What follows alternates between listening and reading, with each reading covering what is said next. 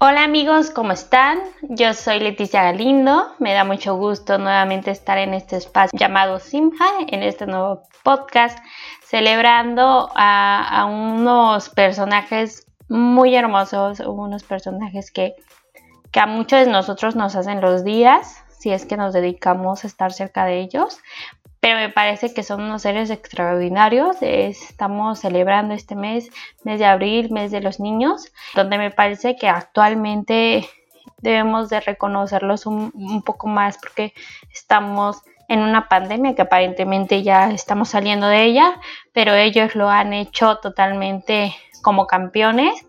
Eh, espero que cerca de, de, todos estos chiquitos exista una persona que los comprenda, que los resguarde, que, los acompañe en este proceso que es la vida.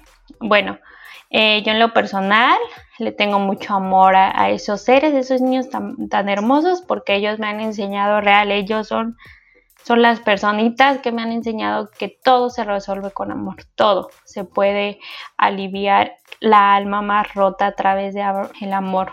Hoy doy gracias a todos esos niños con los que me he topado en mi carrera como puericulturista, como psicóloga, como educadora. Gracias a Dios por todos esos niños y les quiero compartir exactamente un poco sobre mi vida como educadora, como puericulturista, como psicóloga, compartirles un poco sobre mi experiencia y sobre mi trabajo eh, con diferentes familias a través de la educación consciente eh, que tiene que ver con la disciplina, cómo podemos nosotros disciplinar a nuestros hijos de una manera correcta. Eh, este podcast va dirigido a padre, madre, tutor, educador, cuidador que tenga en su resguardo pues a un pequeño. Y bueno, vamos a ponernos un poco en contexto para que entendamos que la educación consciente y para empezar quiero que tengan en cuenta eh, tres puntos. El desarrollo del ser humano se rige a partir de estas tres reglas.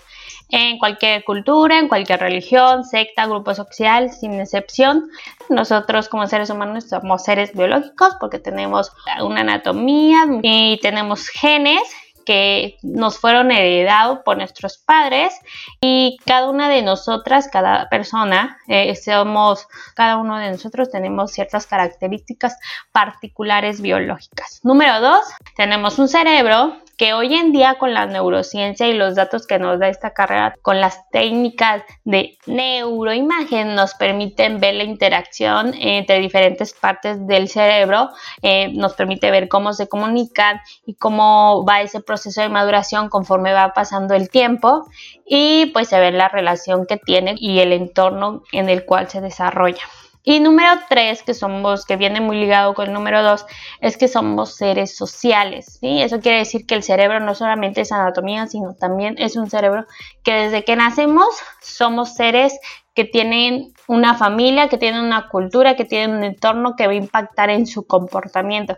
Y este punto va pues mucho de la mano, como les decía, de las emociones y quien le va a enseñar esa interacción pues es mamá, papá, cuidador y papá y mamá tendrán que darnos las herramientas para poder interactuar con el mundo que nos rodea. Bueno, ya teniendo en cuenta pues estos tres conceptos eh, que tenemos cuerpo, que tenemos mente que nuestro entorno nos va a afectar directamente en nuestro comportamiento, podemos empezar con el tema.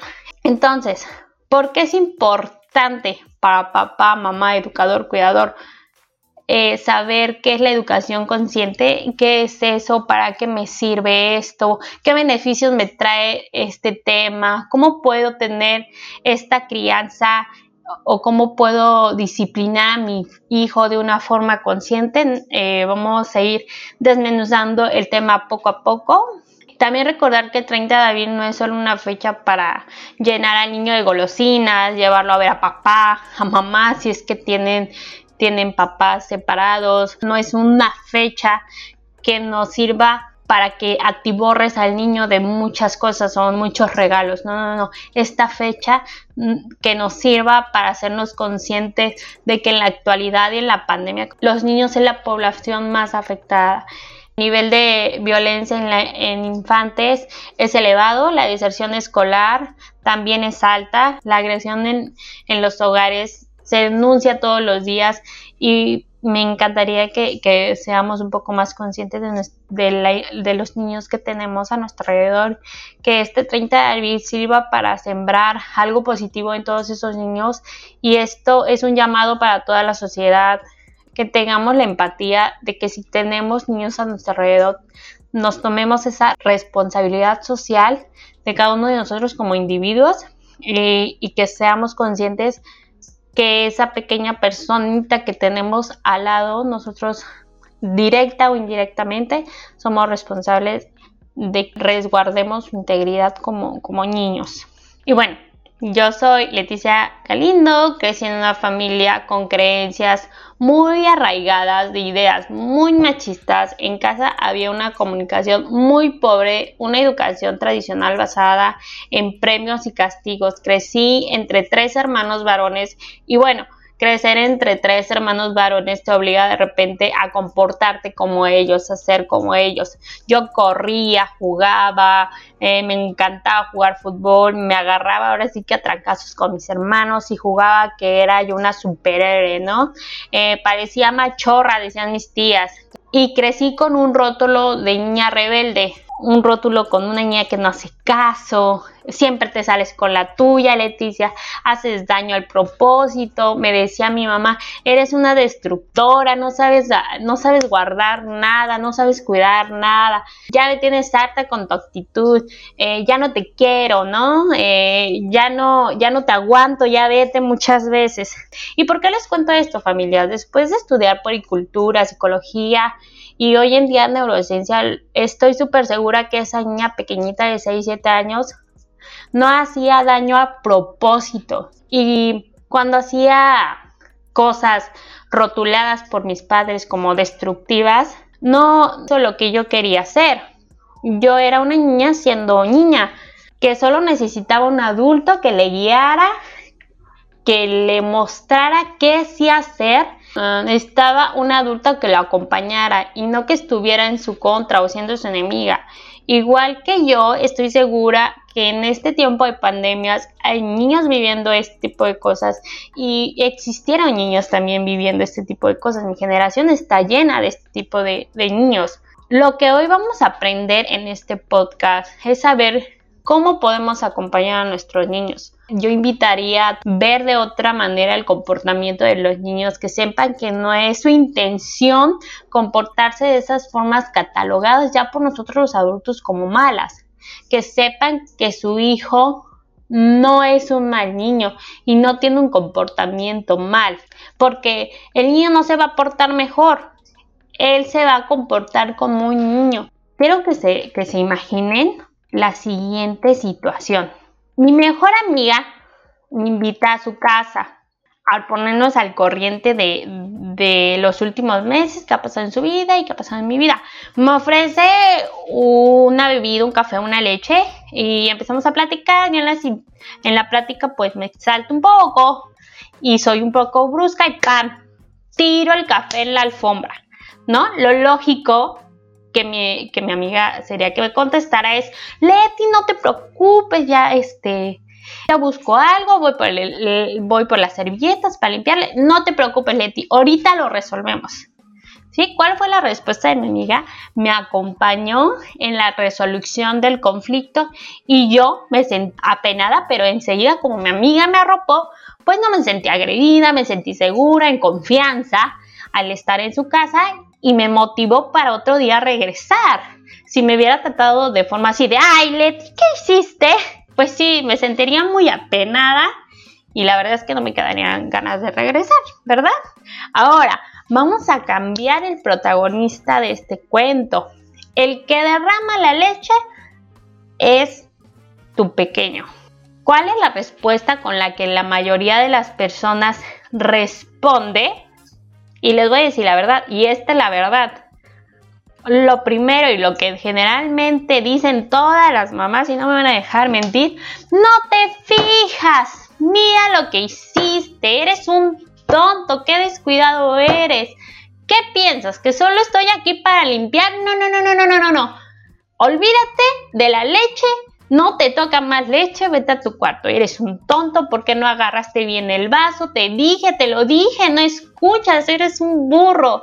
Y todavía le decimos, eres como tu papá, te pareces a toda la familia de tu mamá, ¿no? Mamá, papá, depende. Recriminamos al niño diciéndole, ¿por qué lo hiciste? ¿Por qué haces eso? Rotulamos su comportamiento inmediatamente, amenazamos con acciones inmediatas, señalamos las consecuencias y lo llenamos de miedo. Esas son las respuestas primarias que hacemos la mayoría de las personas. Cuando nuestros hijos o no han llegado a madurar sus procesos cognitivos, el control motor a veces es torpe, su atención es compleja y dispersa, su sistema vestibular, que es algo muy importante del desarrollo del niño, es inmaduro. El niño no dimensiona aún la complejidad sobre las acciones que, que hace. Y esto tiene que ver mucho con, lo que yo les decía al principio, con la parte biológica de nuestro cerebro. Y uno dirá, no, Leticia, no, creo que no. Tú estás loco, ¿qué estás diciendo? Unos me dirán, ¿cómo que los niños no entienden? Si tú les hablas y les dices bien las cosas, sí entienden. ¿Cómo que no van a entender? No, familia. Los niños están pasando por un proceso de maduración. Aún no dimensionan el impacto de sus comportamientos. Pero no se preocupen, poco a poco nos vamos a ir desglosando familias y espero que me entiendan. Otros cuantos dirán, yo no actúo de esa manera. Yo no, yo este, yo sí trato de comprender a mis hijos y yo diré, bueno, eres la excepción y qué bueno que mucha más gente, mucho más padres están tomándose este papel de padres de forma responsable o de cuidadores o de educadores. Porque la mayoría de las personas así actuamos, ¿no? El inconsciente el inconsciente de nuestra sociedad, pues así es, ¿no? Y más la mexicana. Primero que hacemos es reprimir, juzgar, señalar y aún reaccionamos de formas violentas. Aquí la pregunta es, ¿por qué no podemos responder de la misma forma? Solemos siempre eh, recriminar las acciones de, de nuestros hijos, hijas, y no somos un poquito más conscientes sobre la poca maduración que tienen los pequeños. Y bueno, ¿de dónde vienen estos patrones sociales que les comento? Quitémonos un poco la culpa y traigamos un poco de conocimiento. No es que sean malos padres, no es que sean malas madres, malos maestros. Lo que pasa que es una cuestión generacional. ¿Y qué es eso, Leti? Pues sí, queda grabado todo este tipo de acciones pasadas y obviamente se queda resguardado en nuestro cerebro. Todos, absolutamente todos los seres humanos, estamos predispuestos a construir y a repetir los mismos escenarios que vivimos cuando éramos niños. Cuando fuiste niño y cometías algún error, un error que tus papás ya lo tenían rotulado, esto es un error, tus cuidadores también. Tal vez te respondieron agresivamente, con violencia, o tal vez fuiste ignorado. La tendencia a que se replique es alta, esa respuesta respuestas que te dieron tu papá, tu mamá, tu cuidador, tu tutor, en automático tus respuestas van a ser las mismas que te enseñaron en su momento. ¿Por qué pasa esto? Porque la información ha quedado grabada de manera inconsciente en el sistema límbico. El sistema límbico lo que hace es guardar memorias relacionadas con los procesos con los procesos de emoción y regulación de la conducta. ¿sí? Entonces, ahí se van quedando, pero conforme vamos creciendo, vamos haciendo memorias. ¿sí? Y las primeras memorias que nosotros tenemos como seres humanos es con el cuerpo. Cuando un bebé llega a este mundo, lo primero que hace un bebé es buscar el seno de la madre, ¿no? Y lo busca a través de su boca. Entonces, ¿cómo está reconociendo ese bebé el mundo en el que está viviendo? Pues a través de su cuerpo y conforme va creciendo, va teniendo más interacción. Todo, todo lo que van agarrando los niños se llevan a la boca. ¿sí? Su primer contacto con este mundo pues es de esa manera. Así que aquí se guardan una memoria implícita que se va directamente al inconsciente. No es una memoria a la que puedas acceder de manera consciente. De hecho, es imposible que recuerdes los primeros tres años de tu vida. Esa memoria queda vinculada con tu cuerpo, con las respuestas automáticas de tu cuerpo. ante ciertos estímulos del medio ambiente en el que te desarrolles. Es por eso que es de manera inconsciente. Generaciones atrás, ese comportamiento fue replicado por tu tatarabuela que seguro le gritó, le pegó, amenazó, juzgó, señaló a tu bisabuela y tu bisabuela replicó la conducta a tu abuela y tu abuela replicó la conducta a tu mamá y tu mamá replicó la conducta contigo.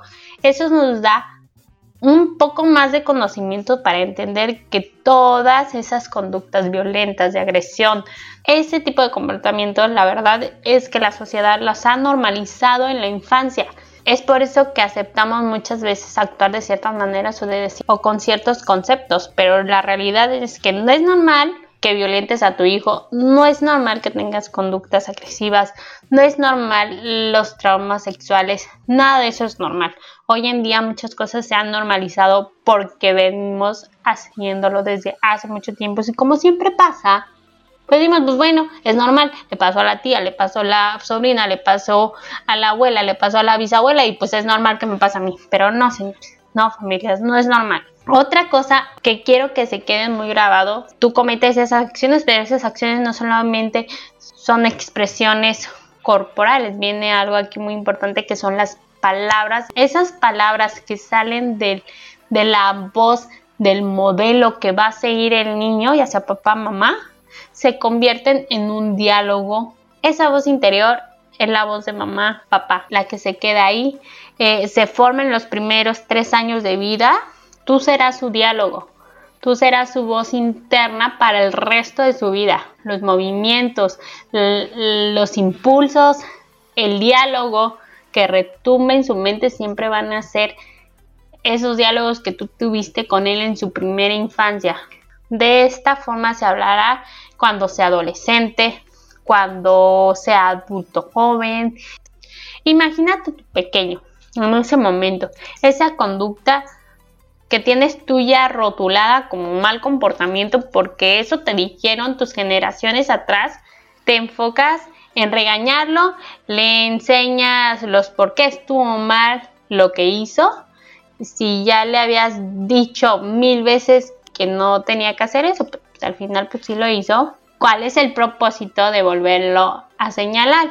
Lo único que estás haciendo es, estás desacreditando, eh, le estás diciendo que no tiene la capacidad de hacer las cosas, le estás cortando la sala, le, lo estás limitando, lo estás castrando. Créeme, ese niño le va a temer a atreverse a hacer cosas y por temor todas las oportunidades que tenga para desarrollarse como persona, pues las va a rechazar por miedo y vas a tenerlo tal vez ahí a los 25, 30, 40 años porque le está costando salir al mundo, experimentar y pues ese, ese de que tengan hasta los niños hasta los 30, 40 años, pues sí, es una, una cosa que hoy en día se ve bastante, ¿no? Vamos otra vez con nuestro ejemplo, leche derramada ¿qué pasaría si lo vemos desde el otro lado de la moneda? Lo que no querías que, hiciera ya lo hizo, ya tiró la leche. Ya lo hizo, ya no puedes regresar el tiempo, ya es pasado, ya quedó en el pasado. Ahora es momento de concentrarte mejor en lo que quieres que haga en el futuro. ¿Cómo lo hacemos? Le digo lo que sí quiero que haga y lo acompaño a solucionar el problema. Le dices a tu pequeño, Leti, mira, tiraste la leche. Ven, vamos a limpiar lo que acabas de hacer. Yo te enseño cómo hacerlo y te acompaño a resolver. Siéntete seguro, lo vamos a hacer juntos. Créame, pues, a los 20 años te dirá, papá, estoy seguro o mamá, estoy segura de poder con este desafío. Y me vas a decir, ¿cómo, Leti? Tú estás loca, ¿cómo vamos a aceptar un berrinche de nuestros hijos? Hay que darles una nalgada cuando se merece. Hay que castigarlos y reprimirlos. Tiempo fuera y lo pongo en una esquina y que ahí se quede un buen rato hasta que entienda que lo que hizo estuvo mal. Yo no le pego a mis hijos, pero sí les pongo tiempo fuera, cinco minutos que estén pensando eh, y que piensen lo que hicieron mal. Todas esas frases que nos han dicho desde niños y que los hemos hoy normalizado, pues no, no está bien en familia, no, no es algo normal educar de esta manera y es momento pues obviamente de cambiar paradigmas. Y es cuando surgen las preguntas, ¿realmente existen los malos comportamientos o solo es una construcción social que nosotros mismos nos hemos inventado para justificar ciertas acciones de nosotros mismos que no nos queremos hacer responsables? Vamos a entender este concepto de comportamiento desde la compasión.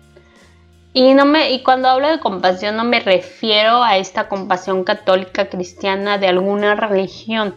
Estoy hablando de la compasión de ese compañero que acompaña a otra persona en su crecimiento y entiendo que está pasando por un proceso compasión porque voy a acompañar a esa persona a entender por qué es así. Como mencionamos desde el principio, todas las personas somos biopsicosociales y conforme vamos creciendo vamos desarrollando habilidades motoras, cognitivas, emocionales, sociales y todas estas habilidades tienen que ver con la madurez del cerebro. El último órgano en madurar es el cerebro. Termina su maduración aproximadamente hasta los 25 años, la mayoría de las personas así.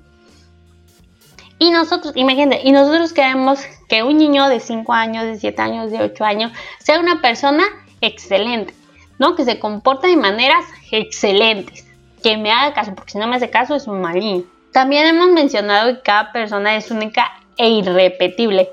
La, la vida que nos toca son totalmente diferentes. A mí me toca una, a lo compañero. Se pueden parecer en ciertas cosillas, pero no, ninguna es igual. En cuestión física en ocasiones tenemos dificultades eh, y creo son visibles para muchas personas. O sea, tú ves eh, la habilidad de, un niño bailando y dices, ah, ese niño es genial bailando. Ves a otro niño jugando fútbol y dices, ah, genial, ese niño es bueno jugando. Pero vemos a otro niño no siendo bueno en el baile ni en el fútbol y lo reconocimos. bueno, él tal vez no es bueno para bailar, pero igual si lo metemos a una disciplina de la música, seguro va a ser muy bueno. Y lo detectamos en cuestión emocional, no es una cuestión visible. E inmediatamente invalidamos lo que siente y que decimos, ay, ay, ay, ya, no empieces con tu drama, no me hagas berrinches, haz silencio, hasta les contamos, cuento tres, una, dos, tres, y si no hace lo que te estoy diciendo, le voy a decir a tu papá, ¿no? Y, los amenazamos. Y ya cállate, tienes que ser valiente, no tienes por qué llorar. Eres un hombre, los niños no lloran. O si no, no pasa nada, no pasa nada, no pasa nada. Y distraes al niño con un juguete, una película, unos dulces, ¿no? Para que ya se calle. Que no haga berrinche, porque el berrinche es un signo de mala educación, de una mala conducta, señal de que el niño domina a los padres, es un niño manipulador. Eso es lo que la mayoría de la sociedad dice, ¿no? Y no, familias, no. El berrinche es una cuestión normal. Es parte del desarrollo del infante. ¿Y saben qué pasa cuando, cuando un niño está haciendo berrinche? Lo que pasa es que nuestros lóbulos frontales no han terminado de madurar. Estos maduran más o menos 18 años hasta los 20, 21, ¿no? Y no todos maduramos al mismo tiempo, ¿sí? No no hay esa habilidad de que ambos lóbulos se comuniquen. Los niños hacen lo mejor que pueden con las habilidades que tienen. Tu obligación como padre, madre, cuidador, educador, es capacitarte, informarte para que tú le des recursos al infante y lo puedas acompañar. Repito, acompañar en el proceso de crecimiento. Todo mal comportamiento se, origina en la inmadurez del cerebro. Ejemplo, de los lóbulos prefrontales. Es ahí donde se desarrolla la habilidad de la memoria, la atención, la administración de tiempo, para trabajar rutinas, em, la flexibilidad para adaptarse a las circunstancias, la habilidad de priorizar acciones, la memoria de trabajo, regulación de, emociones, la metacognición, el control de impulsos se generan en la madurez de los lóbulos frontales y esto va a ser aproximadamente a los 7 años y de los 7 años un poco más complejo hasta los 25. Lo que se puede hacer nosotros como adultos en vez de castigar podemos acompañarlo con compasión para vivir experiencias con sus sentimientos y emociones. Ellos quieren comportarse, lo aseguro que se quieren comportar de la mejor manera porque solamente su único su única razón de ser para ellos es estar bien con sus papás. Ellos buscan la aceptación, el reconocimiento por ustedes. Pa, mamá, tú eres la traductora emocional de tu niño. Tú eres quien le da voz y voto a tu pequeño. Entonces, vamos a hacer, ¿cómo vamos a responder a estas malas actitudes que tú ya tienes catalogadas? Tiras, te regulas como el adulto que eres, identificas qué te está tratando de decir tu hijo con sus acciones, ¿sí? Ayudamos a integrar los ambos hemisferios y las capacidades que ellos tienen y empiezas con tu narración, ¿sí? Leti, yo sé y entiendo que tú quieres ese juguete. Tú ya tienes juguetes en casa. En este momento yo no te puedo comprarle el juguete. ¿Te parece si hacemos tal cosa? Y puede ser que tu hijo vuelva a llorar y vuelva a patalear y se enoje y te diga, mamá, ya no te quiero. No, si ya es que ya puede hablar. Estas situaciones que son moldeables tienen que ser constantes, base práctica, práctica, práctica, práctica. La disciplina no es castigar, no es abandonar, no es condicionar, no es chantajear, no es recriminar. Está bien equivocarse y encontrar el apoyo condicional en ti, papá, mamá. Sea honesto con tus pequeños porque los niños no son tontos, ¿sí? Dejemos de enfocarnos en lo que pudo haber sido y empecemos a enfocarlo en lo que queremos que sea. Vamos terminando con esto.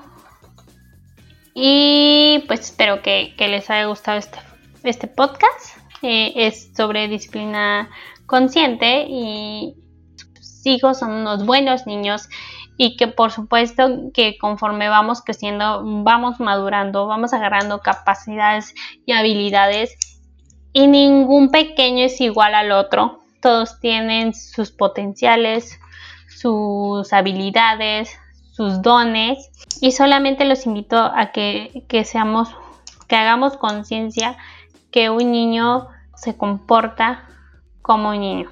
No esperen que, que sean de otras maneras los pequeños. Regresen a esa niñez y, y, sean un poco compasivos. Es un tema que tenemos que ver con compasión. Si no lo vemos con compasión, no vamos a entender.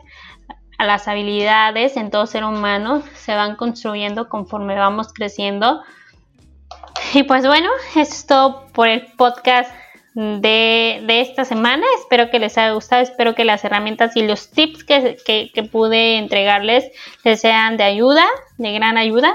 Y solo espero que después de escuchar esta, este podcast, espero que aprendas a manejar la situación de maneras diferentes a lo que has estado haciendo constantemente.